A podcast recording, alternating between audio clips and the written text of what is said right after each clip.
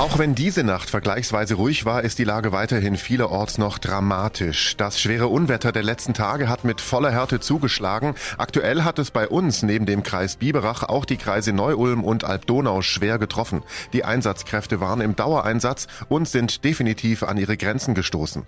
In Biberach gab es zum Beispiel einen Wassereinbruch bei der Polizei. Der Strom ist da ausgefallen und das ganze Revier musste in die Hochschule umziehen. Keller sind vollgelaufen, Straßen waren überflutet, teils sind Personen sogar verletzt worden. 900 Notrufe sind eingegangen, rund 400 aus der Biberacher Innenstadt. Neben den vielen Einsatzkräften hatte auch OB Norbert Zeidler eine schlaflose Nacht.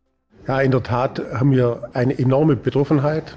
Wir haben äh, ein, ein Hochwasser in einer Breite, wie wir es wahrscheinlich noch nie hatten im, im Stadtgebiet, an so vielen äh, Stellen gleichzeitig äh, eine große Betroffenheit. Das ist auch neu im Vergleich zu dem Hochwasser in 2016. Da hatten wir zwei, drei Schwerpunkte. Das ist jetzt flächendeckend fast im gesamten Stadtgebiet. Die Schäden liegen im Millionenbereich.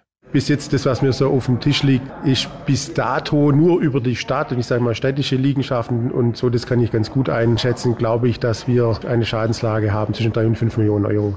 Und das wird sicher nicht das letzte Unwetter sein. Eigentlich bereitet sich Biberach schon seit Jahren auf so einen Fall vor. Zum Teil ist das schon so weit. Damit konnte bereits noch Schlimmeres verhindert werden. Es ging ja nicht darum, ob sowas kommt, sondern wann. Die Katastrophe kam einfach circa zwei Jahre zu früh, so Zeitler.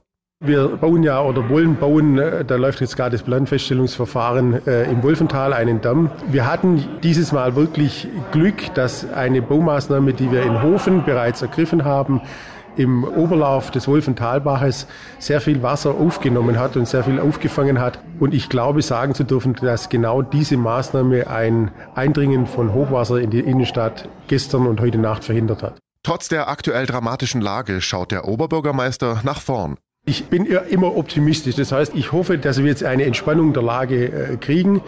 Gleichwohl haben wir natürlich im Stadtgebiet äh, auch eine enorme Schadenslage. Es werden einige Straßen und vielleicht auch Brücken äh, dauerhaft gesperrt bleiben. Das heißt, wir werden verkehrlich an mancher Stelle da ein bisschen Probleme kriegen.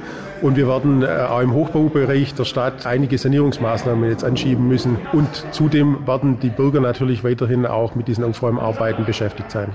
Was ist mit eben den Biberacher Bürgern und Bürgerinnen, die es direkt getroffen hat? Auch darum kümmert sich OB Zeidler bzw. die ganze Stadtverwaltung. Wir haben ein Bürgertelefon eingerichtet, wo sich die Bürger bei uns äh, melden können, wo wir versuchen werden, die äh, kleinen und großen Probleme mit den Bürgern gemeinsam äh, zu lösen. Es gibt ein tolles Angebot des Landkreises, dass wir eben an den betroffenen Punkten Container vom Landkreis bekommen und dort auch dann möglichst schnell der Sperrmüll, der jetzt einfach anfällt, dort entsorgt werden kann. Und all das würde ohne die engagierten Biberacher Einsatzkräfte überhaupt nicht laufen. Das ist wirklich ein weiteres Mal eine gigantische Erkenntnis dieser schwierigen Lage, dass die äh, Blaulichtfamilie wirklich nicht nur großartig zusammenhält, sondern dass sie auch wahnsinnig schlagkräftig ist. Das hat mich heute Nacht, ich war mehrere Stunden im Feuerwehrhaus, wieder mal beeindruckt, wie diese Aufträge reinkommen, wie die abgearbeitet werden, wie man das untereinander äh, koordiniert, wirklich gut ab. Da darf jeder Bürger, da darf aber der Oberbürgermeister von Bibach auch stolz drauf sein.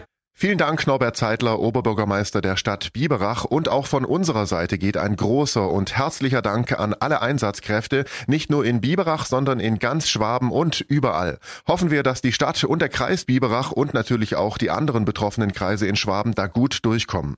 Ich bin Paolo Percocco. Vielen Dank fürs Zuhören. Bis zum nächsten Mal. Donau 3 FM. Einfach gut informiert.